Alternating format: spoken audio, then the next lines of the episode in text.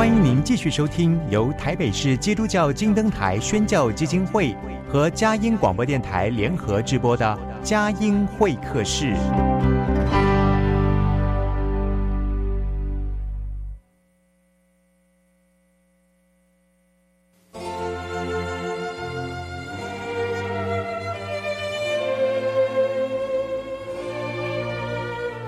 有了朋友的陪伴，人生不会寂寞孤单。在这个充满着欢笑和泪水的节目园地，愿它能带给我们生命的温暖与共鸣。亲爱的朋友，欢迎来到佳音会客室，让我们彼此真心分享，真诚以待。让我们一起留住感动。追寻光明。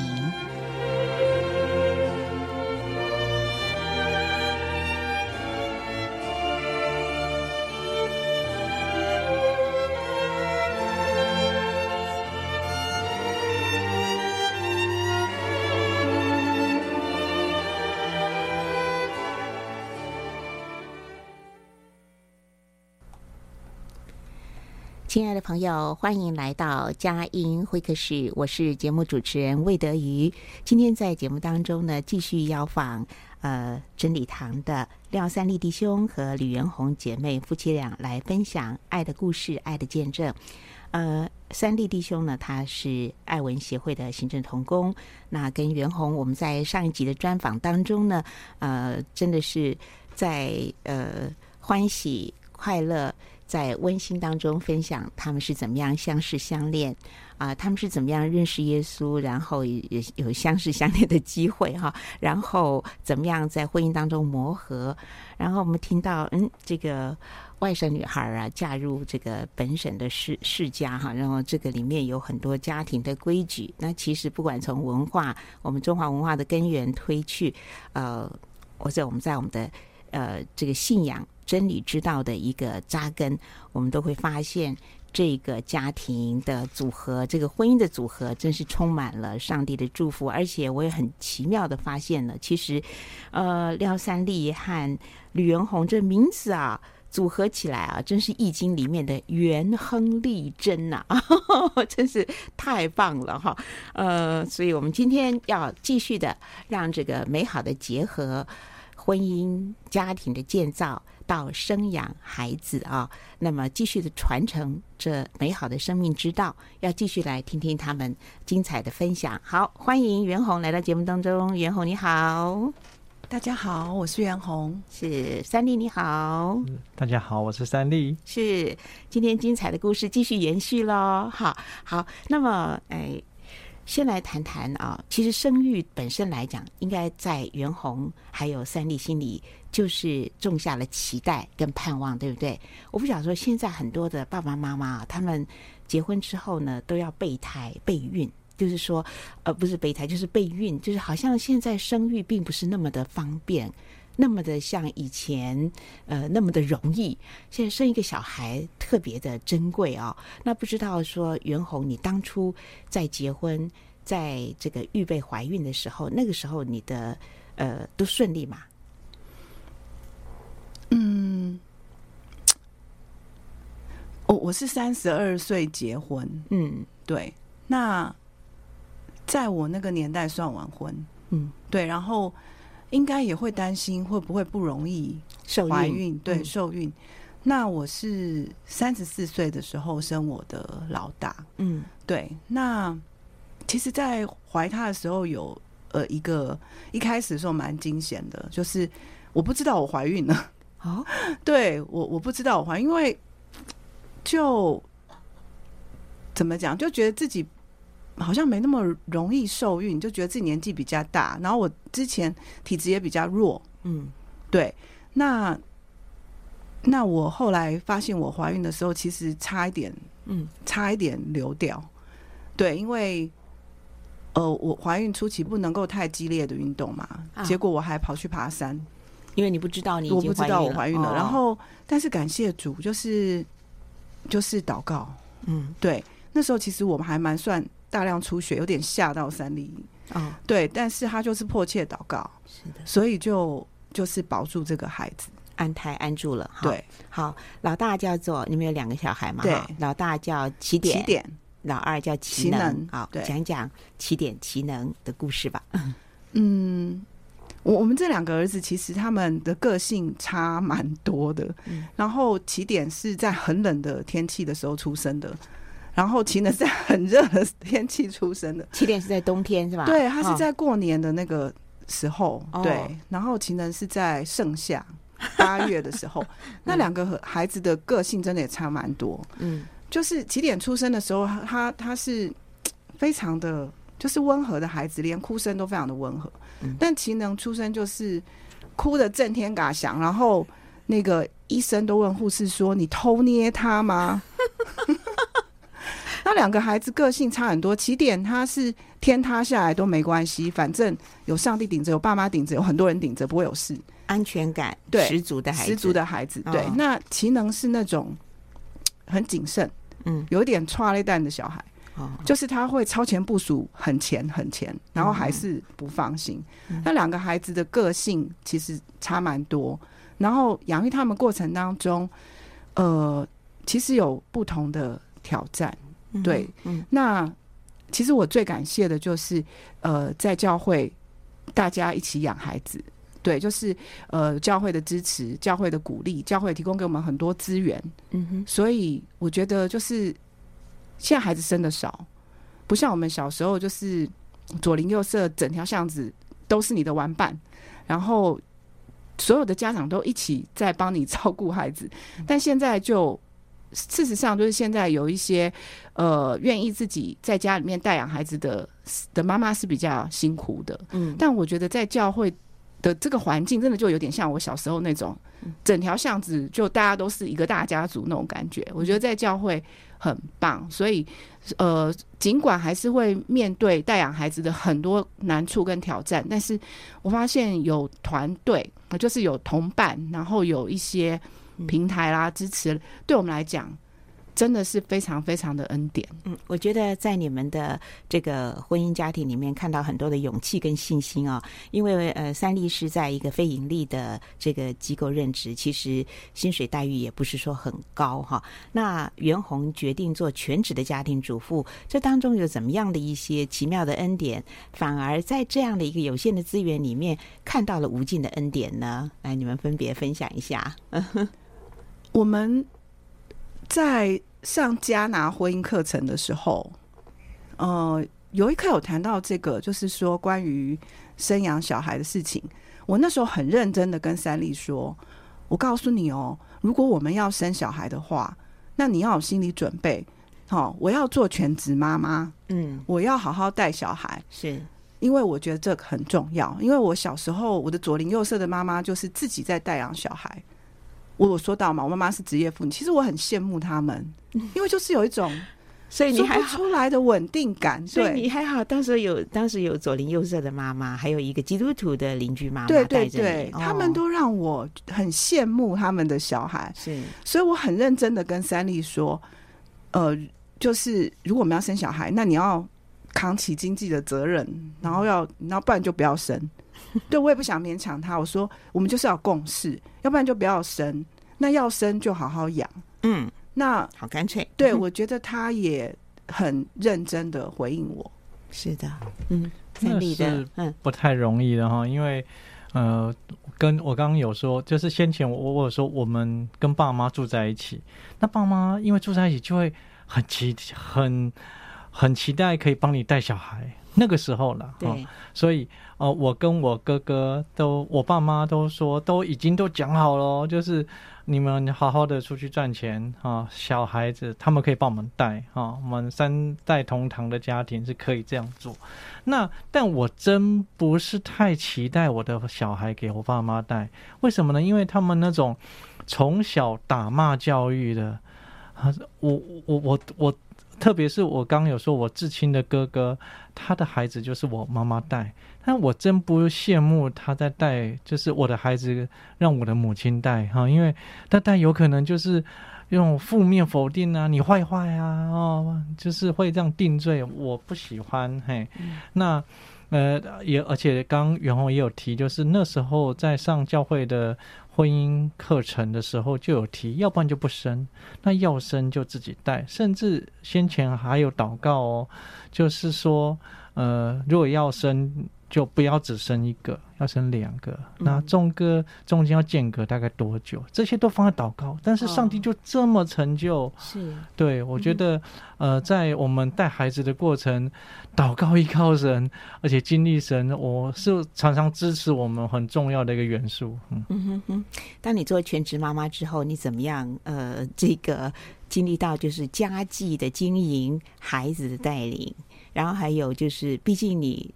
受过高等教育啊，你怎么样让你的生活里面没有失落感，而且充满了跟孩子一起成长的喜悦？嗯，其实说没有失落感是不太可能的，对，尤其是我们自由自在惯，然后我们也不是没能力。对啊。事实上，那个时候我要决定就是回去当全职妈妈的时候，我的公婆、我的妈妈都不支持我。然后他们都认为说，你在想什么？你现在的工作这么稳定，然后待遇这么的优厚，嗯，这个孩子很容易啊，我们帮你带不就得了吗？嗯、对，但是 就是像三丽刚才那样分享的，对。那我刚才说，你说没有失落感，我觉得是会有。我几乎每隔一段时间，我就要去面对我的失落感，对，特别是在带孩子，觉得。很辛苦，然后很 有一些事情很焦灼的时候，嗯，有的时候是真的会疑惑，说我做的这个选择是正确的吗？我觉得难免，就几乎 所有，我想所有当全职妈妈的姐妹，就每隔一段时间都会还要再来去面对这一块。嗯，还好你们彼此兼顾，是不是？对。然后，嗯，但是我觉得，我觉得很很值得。就是说，因为我小时候还是有一些失落感，就是我的重要时刻，很多时候我父母不一定在我身边。我那时候特别需要支持的时候，没有办法及时的被倾听。那依附关系的不足，对我之后青少年，甚至是青年成年，还是有一定的影响力。嗯，对，会会让我 真的会有一些很真实的挣扎。嗯，对。那，但是我。这么多年这样陪孩子这样，呃，这样子成长下，啊，我看到他们的的的成长发展。曾经有一个姐妹，她是师母，她问过我一个问题，她说自己带小孩跟不是自己带小孩有什么差别吗？因为她也是呃父母在帮她带小孩，那她是一个很棒的师母。那那我就说，嗯，我觉得自信心吧，我只有纯粹的说。自信心，我觉得我的小孩子很，他们很自在，然后很接纳自己，呃，有自信心。嗯、那师母也想一下，说，嗯，好像真的有一点差别。嗯、对，其实呃，刚才袁弘跟三弟都特别提到，其实教会是非常好的，有很多的这些资源啊，包括加拿的这个在婚姻课程的预备，还有亲子教养哈。那呃。大同同道同心同行的同伴还不少，所以孩子们聚在一起也有可可以那个同同才，大家互相来扶持嘛。所以教会是有呃很多很好的的一些的呃资源，例如呃这个有一本书叫做《用对爱之语》，在这本书里面也收录了你们家的见证啊。那我想用对爱之语，我们在节目里面也分享过，就是它有几种的这个。方式来表达爱哈，你们要不要跟我们分享一下？说在教会里面所受到的跟家庭亲子关系的一个建立的好的一些领受啊，例如爱之语啦，或者是其他的一些你们觉得非常好的法宝。嗯嗯。好，三立，我我我我第一个想到的还是无条件爱的接纳。我对呃小孩，我要让小孩子非常的。放心，就是他出了什么错，他可以勇敢对爸爸妈妈说。这个就是刚刚元宏讲到的安全感哈。那他对自己很有信心，因为他知道他表达出来的爸爸妈妈，他可能会惊讶，或是他如果闯祸的话，嘿，但是他可以勇敢讲，嘿。那而呃，我我我呃，特别是这个爱之语的学习哈，就是我要让小孩子除了感受到的是爸爸，就是圣经有讲到说，爱是很久的忍耐，又有恩慈。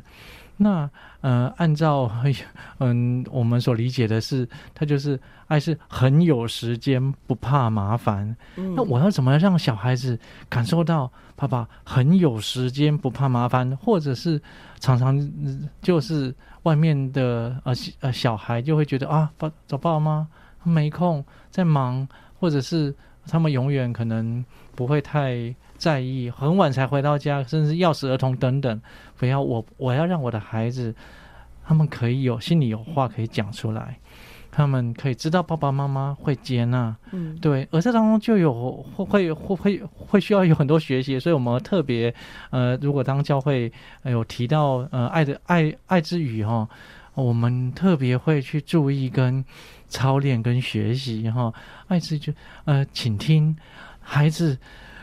怎么样的话，我可以把我的一些感受、感知、教训哈，先忍住哈，嗯、先听他好好的把话讲。我觉得光这点就不容易了哈。嗯、对，光你要倾听他，甚至啊、呃，你要讲出鼓励、安慰、造就、肯定的言语，然后让他很知道、感受到我们很珍爱他、很疼惜他。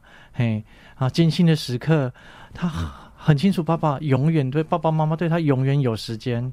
嘿，他来找我们，我们会跟他说：“OK，好。”那呃，不会说：“哎，你不要来找我。”或者是会骂他，或者是怎么样？嘿，啊、呃，等等之类哈。包括这些爱的爱之语，呃呃，服务的行动哦，还有一些爱的礼物啊、呃，拥抱等等。我就想，呃，这个是我觉得是特别要被提醒。对待孩子不是第一个就是要教训教育，嘿，嗯、乃是要有些爱的回应，这样子。是是好，嗯，我们先啊、聊到这里，我们听一段诗跟乐，待会儿继续的访问三立和袁弘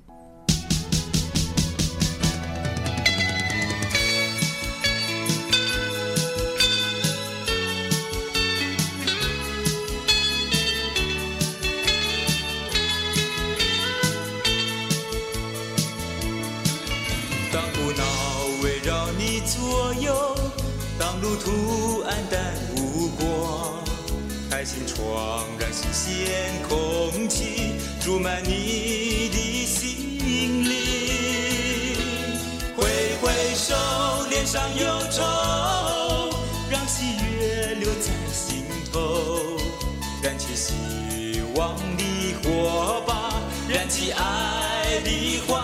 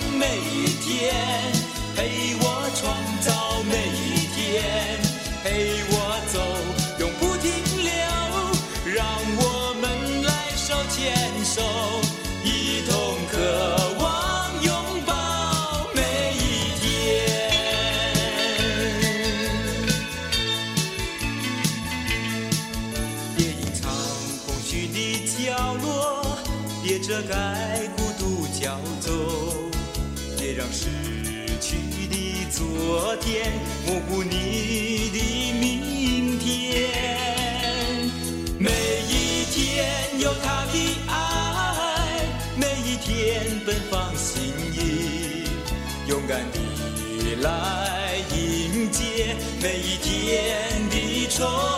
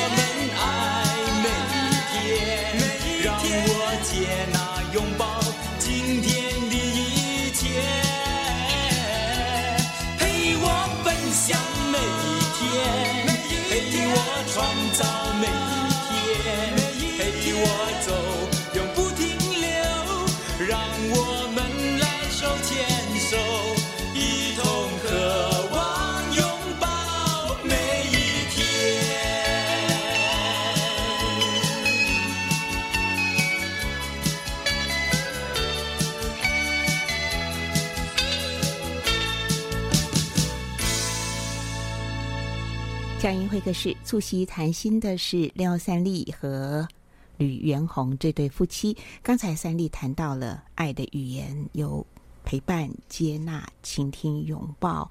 嗯，那我们请元红来分享一下在你们家里面的实例。嗯，其实三丽的观念里面就是。有快乐的妈妈，才有快乐的孩子。所以他在这个爱之语的部分，他其实会，他真的会刻意的来满足我。就好像孩子还很小的时候，呃，他知道我的爱之语是精心的时刻，所以他会等孩子们都安顿睡着了，他会给我惊喜。对，他会把客厅布置的非常的罗曼蒂克。其实他不是一个很罗曼蒂克的人，说实在话，他很务实。对，他追我的时候送我的是面包。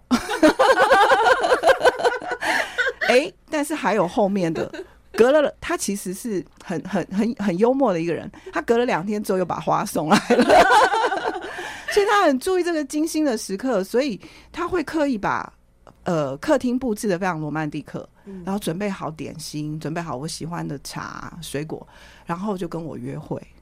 所以我我其实在这部分，他很很用心的在在满足我的爱。那同样的，我们也我就。就会去，呃，很认真的去满足孩子。比如说，我们家老二还很小，可能才半岁的时候，其实需求还很大。嗯。但是当我感觉到我的老大他他不满足的时候，我会刻意把小的照顾安排好，会花一整天的时间陪他去动物园。他喜欢去看动物，然后一整天都是他的，就妈妈都是他的，然后陪他看动物啊，吃他喜欢吃的东西，让他心满意足，然后回到家。那我们家小儿子他的。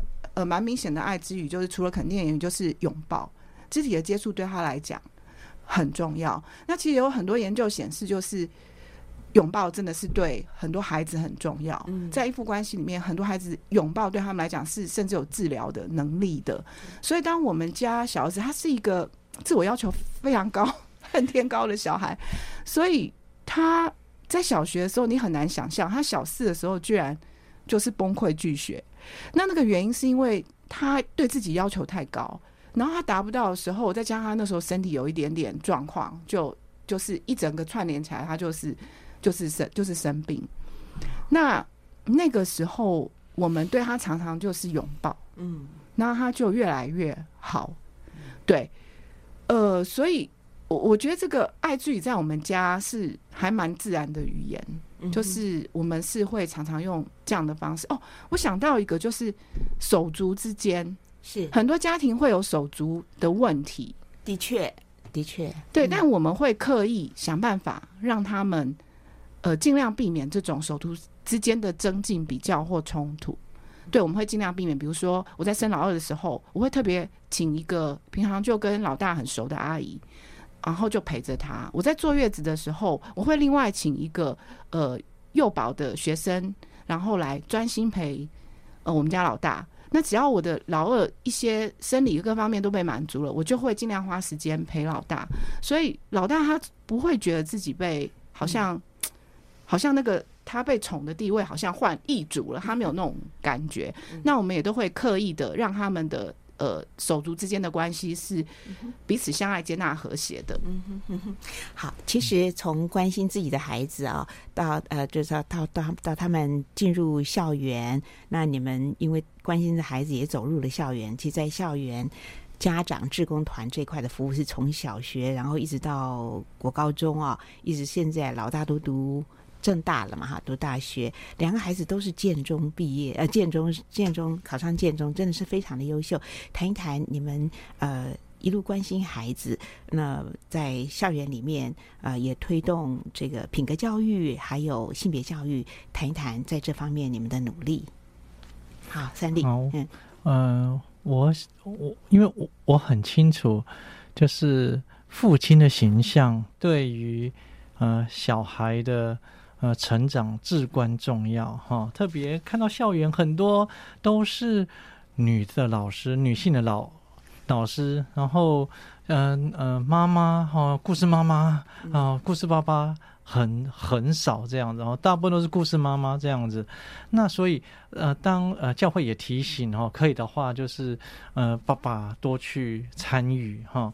一方面，呃呃是可以就是我们走进校园哈，为啊、成为校园祷告祭坛，我们知道该怎么样为校园祷告嘛。如果孩子这么长的时间在学校跟家庭，那我们嗯、在家庭的祷告之外，能不能？嗯，也涉及为学校园来祷告。那所以，我当小孩他嗯、一进呃国小哈，那我几乎可以的，包括因为你说故事爸爸，我大概做不到，我的我我我需要上班工作。那那呃呃校外教学，嘿，我能够请假的，我一定。陪着去去，嗯，那为要让小孩子知个小孩知道说，不，第一个爸爸很在意，是的，爸爸要表达同在，特别是两个儿子的话哈，让他说爸爸支持你，嘿，不管怎么样，嘿，呃呃，如果可以的话，我可以接送小孩，我就尽量去接送，嘿，然后嗯，大部就是可以。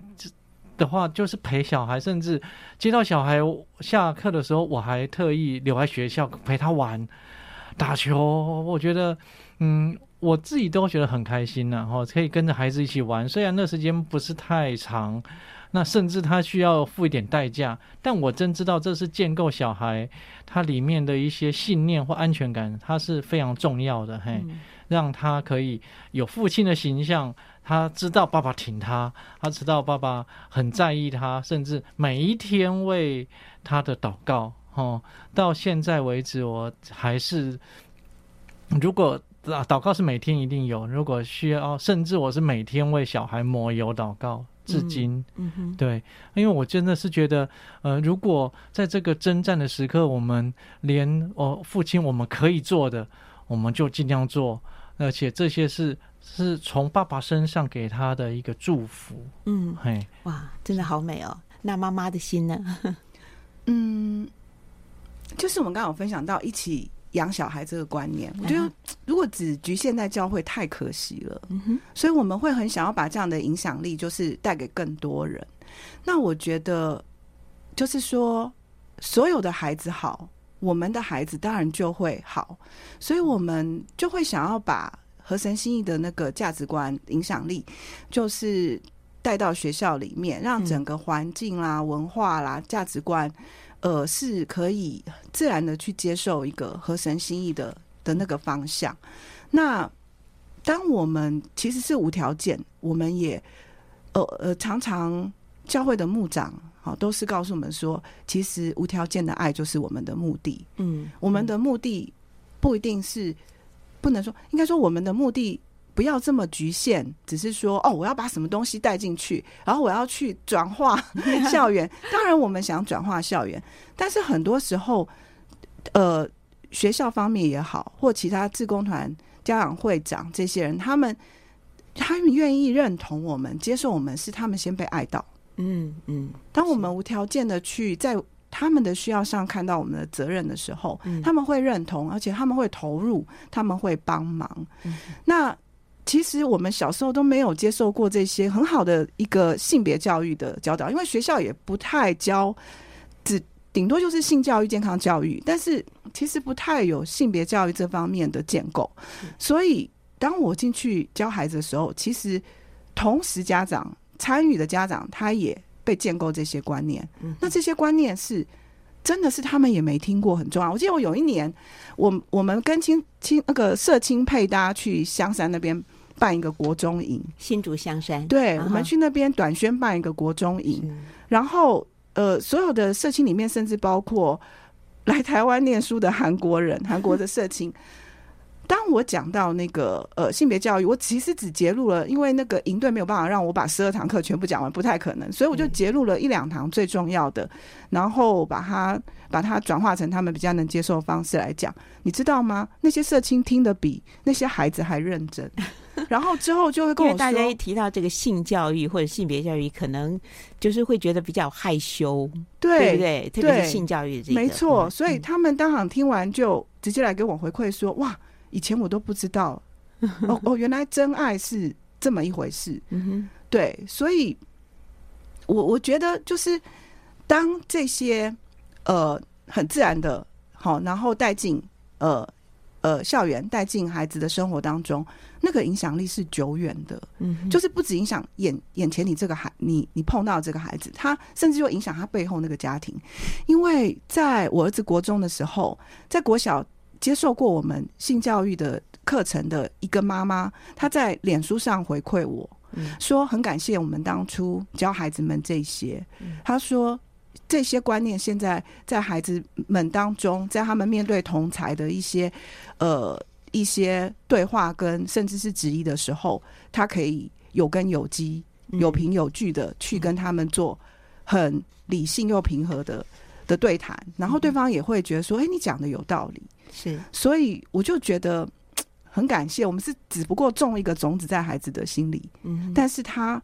他生发的果效的时候，往往超过我们想象，不只是针对那个孩子，甚至他背后的家庭。嗯哼，是的，所以这是从真理的根基呢，去跟孩子们呃建造他的品格，认识他的性别，也知道如何去谈性说爱哈，这是需要去教导跟认识。那袁弘呢，他也是有呃这个新竹教育大学性别教育增能研习认证性别教育师资哈，也是。啊，爱盟家庭文教基金会性别教育讲师，彩虹爱家生命教育协会的性别教育讲师，所以也是非常认真的研习，非常用心的啊，把那个正确的呃呃这个。正确的道理、真理呢，来教给教导孩子，特别是在品格教育上面，真的是呃很重要。就是我们会发现说，现在孩子很快就会去接触到三 C 的这个产品，这跟我们的这个大脑呃大脑的这个前额叶的发展是有关系。要不要讲一讲这个？呃，其实是至关重要的一个部分，对孩子使用手机不要成瘾，我们就讲一讲这个部分的重要性，好吗？嗯嗯。影响真的非常大，我觉得对这个算是数位时代原住民的孩子，啊、呃，有时候我们会觉得说他们好像有很多的便利，但是有很多的便利其实对他们造成的拉扯跟影响其实很大。那因为那个刺激过度，真的会直接影响到他们的学习。嗯，对，那。长期在学习上受挫的话，他们其实就会退缩。那我们家的孩子，我们是尽量的，就是尽量的延后给他们智慧型手机。嗯，我们家孩子其实是到高中的时候，我们才给他智慧型手机。那理由跟原因很简单，因为他们的社交、他们的功课、他们的很多联系就是在手机上。是的，对。但是我觉得有一个能力的培养非常非常重要。就是延宕满足的能力，延宕延宕满足的能力。的能力，就是我想不只是面对三 C，我觉得很多层面都是这样。现在的孩子太容易就会被满足，嗯，好，嗯，那可是你没有延宕满足的能力的培养，其实对于你的发展、你的学习，还有你的就是一个耐受力各方面，其实我觉得是很可惜的事。对，所以当他们延宕满足的能力被培养起来，同时其实也建构他们自己的那个判断能力。比如说，我的孩子不太玩手游，嗯，好，那不是说手游不吸引他们，而是很关键，可能会抓住他，他们会变成像上瘾行为的国中阶段，呃，他们没有那么大量的去，因为他没有手机嘛，嗯，那他看的同学，他们会看同学的变化，然后他们就会觉得。那其实没有那么好玩吧？他们后来，我记得我我们家老二国中的时候去玩烂了一个同学的账号，去他家，然后就觉得没有什么成就感啊，然后把他的账号就是玩坏了，然后又觉得这到底有什么意思？所以这过程当中，他们也会去思辨。嗯，对。那我觉得其实就是不是单单去跟这个山西直接对抗。我觉得现在父母要去了解，你要增进这方面的职能，而且你要站在他们的立场想，他们的生活就建构在 这些平台上。对，所以我们要去理解，要去同理，要去陪伴，要去协助，要去引导。嗯哼，好，那你们可不可以就讲一讲，呃，你怎么样在自己家里面哦，就是你们两个儿子啊，起点启能，我们都说这个青少年的时期是狂风暴雨期啊，那怎么样有举一些实例，呃，就是在这个他们成长的阶段当中，更多能够同理并且建造他们，哎，呃，他们其实都常。呃，学业各方面，呃，还有他们的思辨能力也都被建立的不错哈。那三弟谈一谈你们在这当中付出的一些心血。是，呃，当然，他们嗯、如果没有智慧型手机，当然我我就会常常会想着，是我好难哦，哈。嗯。如果是连父母，如果是在这个年纪的时候要面对这，实在是很不容易。但我认为这是正路，这是正途。那。我第一个，我想要呃让小孩子知道说我们很在意他，呃现呃呃现在我说现在到现在为止，我还是在操练一个部分，是我非常在意他。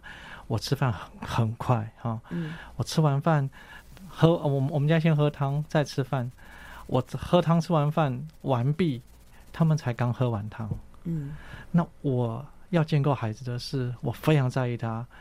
我不拿手机出来，我就是在那边倾听他们在这饭桌上面的这样子的互动。我不拿手机，我也不划手机，忍住，嘿，就专心陪伴他们。对，专心陪伴。那以至于这是在为后面铺路。当然，先前他们呃在很多的实力上面，比如说呃小孩他。呃，我呃，先前我我我有提到，我要让小孩子知道说，我是对他们的需要，我是非常看重，对他们，他们要对爸爸而言是信念是很有时间，然后有什么需要会来找我哈。嗯、比如说在上呃有很多的课，有我就想到的一个是他们呃要拍一段影片，国中的时候要拍一段影片，要煮菜，嘿，嗯、那。很辛苦啊，因为在 在在厨房嘿，那你明明跟他讲说啊，要煎一颗荷包蛋啊，先打油呃，先打火，然后油加热，然后蛋打下去，然后那你已经告告诉他怎么样呃是一个步骤嘿，然后他去的时候，他真的你跟他讲到重点，比如说蛋要哦滴滴的。打开来，然后放上去，他给你高高的，然后，然后就，呃，高高的就把蛋打开来，然后蛋就掉到油锅，然后就喷的到处都是，垂直下降，油花四溅。爸爸能够忍住不大吼他，实在是很不容易。但我觉得，呃，还是如果不舒服，我一定跟小孩子道歉，对不起，我实在是很，很，很想，呃，表达的是。正确的，而不是就是想要骂你，不是。然后甚至我的家庭每一天晚上的家庭庭祭坛，嗯，呃，我跟他们道歉，或者是我会请求他们的原谅。嗯，我爸爸今天在哪哪哪一件事情上面对他们不舒服，好让他们不舒服。然后再来是呃，让他们呃也为我祷告。他们从小到大，我记得都为爸爸祷告，可以只乖乖的听，慢慢的说。不轻易发怒，不是慢慢的动怒哈。但我觉得我自己经历，然后我也带着孩子祷告。那弟弟哥哥在呃各样的事情，比如说他们会非常在意啊。哥哥在每一个毕业旅行，或者是第呃呃每一次的毕业旅行，我都会跟他商量说，你什么都不用带，我会塞给他可能几百块，然后说你回来的时候带一个。弟弟的玩具就好了。嗯，那弟弟如果毕业旅行回来一样啊，就是你爸爸妈妈不缺什么，嗯，你为哥哥带一个礼物哈。从小让他们彼此来是呃来来来在意守望，他们亲族，他们呃他们两个呃呃呃手足手足的关系，嗯，不只是他们对爸爸妈妈祷告天经地义，但是他们自己互相连结，甚至他们跟神呼求，跟神祷告，甚至到了青少年。到现在他们要去面对他们自己的呃社交或者是社团哈，他们可以有很好的一个根基在这样子。是是，对，有一些家庭的 slogan，我觉得对孩子，像三立常常在孩子面前讲的就是专心做好每件事。嗯，对，所以他们这样就是日日积月累，耳濡目染，他们就。真的是会去专心应对一切事，而且他们通常在比较危急的状态的时候，甚至是面对属灵征战的时候，他们会想起爸爸说的话。家庭金句，对，比如说像我们家老大，他在去年暑假带着弟弟还有一群青少年，主导去上的国小的一个一个短宣队，一个儿童营。然后其实他遇见了蛮强烈的一个属灵征战，他有出队之前一个礼拜，他其实没有睡好。然后到了出队当天，已经要开始执行那个营队的时候，他又是一大早，然后就醒，然后他就很担心一些事情。可就在那过程当中，神超自然的对他讲话，甚至透过天后，让他这三次听了，就是他不能够推却说这是神直接跟他讲话，就是这么明确的。对对对，所以。我觉得对孩子，我觉得对孩子的陪伴很重要的一个是像三丽刚才讲的，就是说给他一些，就是一直不停讲，他就放进心里面。他碰到困难的时候，他当时候为什么会去祷告？是因为他想起爸爸说：“你碰到好像是属灵征战的时候，你要记得起来征战祷告。你可以在你所在的环境去行走祷告。”他就是照着爸爸跟他讲的这么做。所以他就在那一次的营队当中，他自己很深刻的经验到神的那个彰显和爱的触摸啊、嗯哦，太奇妙了！所以常常耳提面命，我们在读整本圣经，不也常常从旧约啊、哦、到新约，上帝一直在对我们耳提面命哦。所以这个家里面的金句，我已经记记录两则了：一，专心做好每件事；二，你要。预备征战祷告，在征战的时候要祷告。好，我们再进一段诗歌音乐，待会儿呢进入今天访问的最后一段。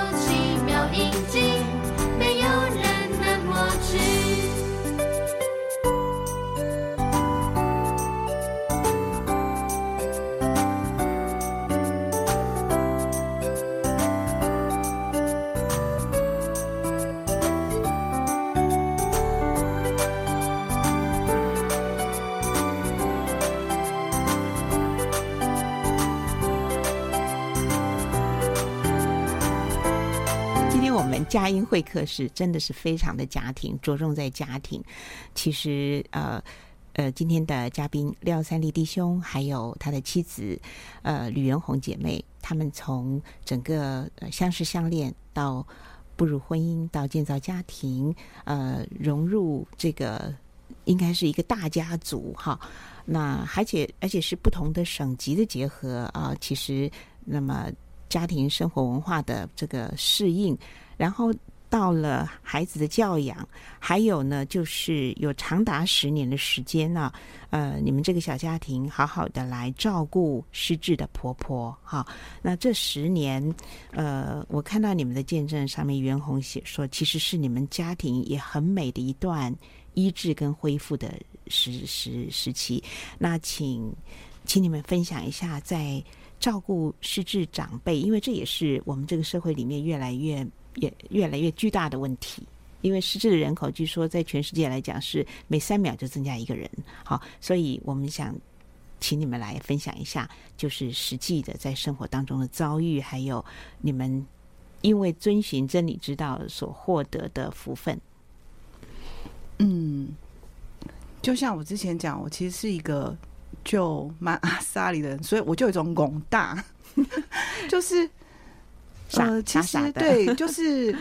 船到桥头自然直的那种，所以当要面临照顾失智婆婆这件事情的时候，其实我没有想太多。嗯，对，我只因为当下我是全职家庭主妇嘛，那所有人都在忙上班，所以当我公公过世，我们要接待婆婆，就是来跟我们同住的时候，呃，我我其实真的没有想太多。其实我们接她来的时候，是她状况相当不好的时候。哦，对，因为。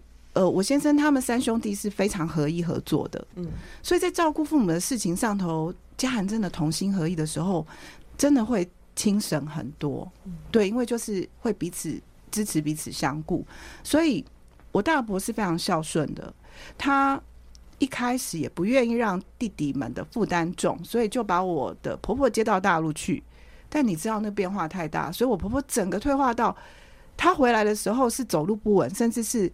会往前倒，然后不认得人，哦哦、就是你知道，就是失智那个变坏的那个情况。哦、所以当他来的时候，我也很惶恐。嗯，对，我在想说，我真的能够照顾吗？我完全没有经验，但是就是纯粹的相信神的应许。他说：“嗯、你要孝顺父母，使你得福，在世长寿。”那我就是凭着信心去支取这个应许。那。我很喜欢，很喜欢希伯来文诠释信心。好，他说，其实信心是什么？信心是上帝要做的事，然后他邀请你一起来投入，你就愿意回应去支持这件事。当你按着神的心意去支持的时候，你就越来越看见神的工作，然后你就越来越有信心，就生出来了。那我觉得，对我婆婆来讲，过去我认为我婆婆是一个最不可能信主的人。所以，当上帝透过这个方式要来，要来就是提升我的信心的时候，我觉得我是一个常常很期待看上帝要做什么事的那样子的一个人。所以我就是抱着这样广大，就是很单纯的，就接待了我当时状况很不好的婆婆。然后，上帝真的说话算话，他真的是负责，因为他就是要带我婆婆信主，是从这样子的服事开始。那。我婆婆到了我家，当时候就算失智的资源已经开始被建立起来，可是都很不容易排，连进去日间照护中心，你可能都要排好几个月。嗯，可是神范恩待我，他知道我很软弱，所以两周，我婆婆就排进去了。那你知道很多长辈是会排斥去这个的，嗯，好，他们就是不熟悉、不喜欢。可我婆婆超喜欢，她很喜欢去那个日间照护中心，所以。我们很快的就经历一个很大的恩典，就是他就稳下来，然后我其实也没有很辛苦。虽然当时很多人都会觉得哇，你们很辛苦，你们要照顾失智的的家人很辛苦，但真的神负全责。当我们顺服的时候，神他就负全责。我婆婆有很多的慢性病，特别是糖尿病，然后她胃口很好。如果你真的是摆了一桌的菜在她的面前，她会不停的吃。那那这样就会让我们很担心他的身体健康，所以我们家后来就全部都是每个人像一盘简餐，好那样子来用餐，因为这样子也会让他觉得他跟我们都一样。那也因为这样子，就是好像健康餐盘管理那样，所以他也健康，我们也健康。那另外就是为了要让，其实失智症患者最重要是要让他作息是稳定的，睡眠是良好的。所以我们为了要配合他，我们也都全部就是作息 良好，睡眠充足。所以我们全家就一直都维持得很健康。所以当当当我婆婆被接回天家的初期，我们家真的还有一点不适应，就会觉得嗯，怎么突然好像觉得那个秩序好像有一点有点乱了。对，反而是觉得婆婆在的时候，然后我们也很想念她。嗯，真的太奇妙了。嗯，三弟，嗯、okay. 呃，这当中是有很多的祷告。哦、嗯，光祷告，呃，两礼拜可以找到日照中心，甚至这个日照中心的主任是基督徒，嗯、社工是基督徒，我们就觉得哇，非常感恩，因为他他知道我们家也是基督徒，他会提醒我们一些事情，然后我们就会很感恩哈。再来就是袁弘是很不容易的哈，他嫁到我们家来。啊，坦白讲，我我母亲对他是后来是有敌意的。为什么？因为我呃，其实先前有提到，我是家里的小孩，小儿子。那哦爸妈的需要，我大概都是言听计从。可是当有了这个媳妇之后，哎，呃，跟我要一些东西，要钱，我反而不是这么。呃，跟以前一样的时候，他们会会认为说都是这个媳妇给我洗脑的啊、所以当我们又提出要离开这个家，要自己呃要去租房子，然后袁弘要自己带孩子，他们每个都认为三弟你是全世界最笨的人，我要帮你带孩子，你不要可以住家里嘿。那当要照顾呃。父母的时候，我们就反映出来，妈妈第一个，虽然她失智了，但她骨子里面对袁弘是非常不友善的。她那个眼神、脸色可能对我还是很和蔼可亲，可是转过头来对她是不 OK。但是最主要照顾她最多的人是袁弘哦。对，那我我就心里会很挣扎，我会觉得哇，好难过。然后我们就只能更多的跟神祷告。嗯、但神真的是非常的信实，在呃我们照顾他的时候，呃，我妈妈在我们家没多久，她就是因为我们就把她带去教会嘛，嗯、嘿，那六日我们一定就是礼拜天一定会去守主日，那我们会把她带去教会。那你只要带去教会，教会很多人就问候她。阿妈，你好，就尊荣他，很看重他，他好喜欢去教会。然后礼拜六甚至我们有长青团契，我也把他员工也把他带去。是，对，我们要去没多久会说我要受洗。我说阿妈，你认真嘿，他是。以前拜观世音，或者是拜什么事，一定是每拜一要一定要换楼这样子。哇，他就是非常就是这个方面是很根深蒂固。但是他去没多久就说要受洗，那我们都不认为那是，哎，是认真的。因为他失智了，对他失智，而且我哥哥们都不都嗯听听而已啦，嘿，对。但是我们一次、两次、三次，当第几年？第三年吧，嘿。那牧师又来说：“三弟，你妈妈有举手说礼拜六要受洗哦。”对，然后我就说：“我我我就又打电话给我大哥，大哥，啊、呃，阿妈又去说要受洗了，嘿，因为我们很清楚要问问一下大哥，哈，大哥前两次都说啊，他应该失智了，嘿，但是。”他就是呃，当第三次的时候，我大哥说好啦，他这么清楚明白，嘿，嗯、我还当着电话筒跟啊跟跟跟大哥还问妈妈说，阿妈受洗莫给阿呼兄哦。其实我在 是是，我知道哈，他很清楚，嗯，然后后来他就受洗了，是，是 太奇妙了，所以神是信实的主哈。好，今天我们的访问时间很快的到了尾声，最后要访呃，请两位来分享得力蒙恩的圣经金句。嗯，呃，我我先讲哈，我觉得。呃，上帝给我一个很很好的一个印证，就是三嘛，哈，嗯，那我读到耶利米书三十三到三节，我觉得这个经验是他太棒了，他一直鼓励我到现在，哈，就是你求告我，我就应允你，并且要将那又你所不知道又大又难的事指示你，这是我觉得很感动，而且紧紧抓着神的很一句话。阿门。袁弘。嗯，我的话是我们在那个二十一天的寻求期的时候，就是寻求是不是呃上帝把我们配合在一起的时候，我们同一天读到这一节经文，就是约翰一书四章十九节，我们爱，因为神先爱我们。其实这一路走过来，我觉得真的常常是我们先被神爱，先被神的爱充满，嗯、所以我们才有办法去爱人。看发挥那个爱的影响力。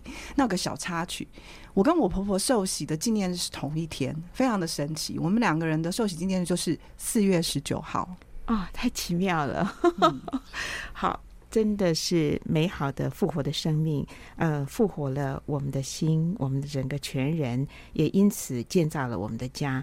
呃，有主的爱和主的恩典与我们同在、同相随。不但我们爱我们家的家，我们也用爱来建造这个时代。非常谢谢廖三立弟兄还有吕元红呃姐妹呢，来到我们节目当中啊、我们一连两个礼拜哈，有非常丰盛的一个分享。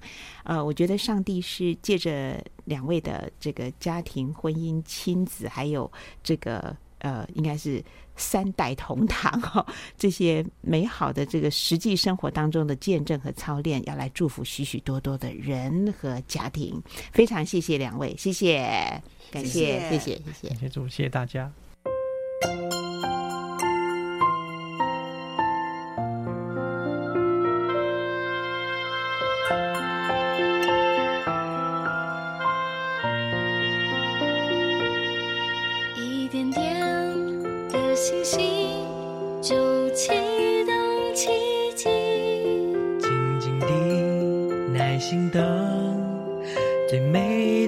时刻，用微笑去代替眼泪和怀疑。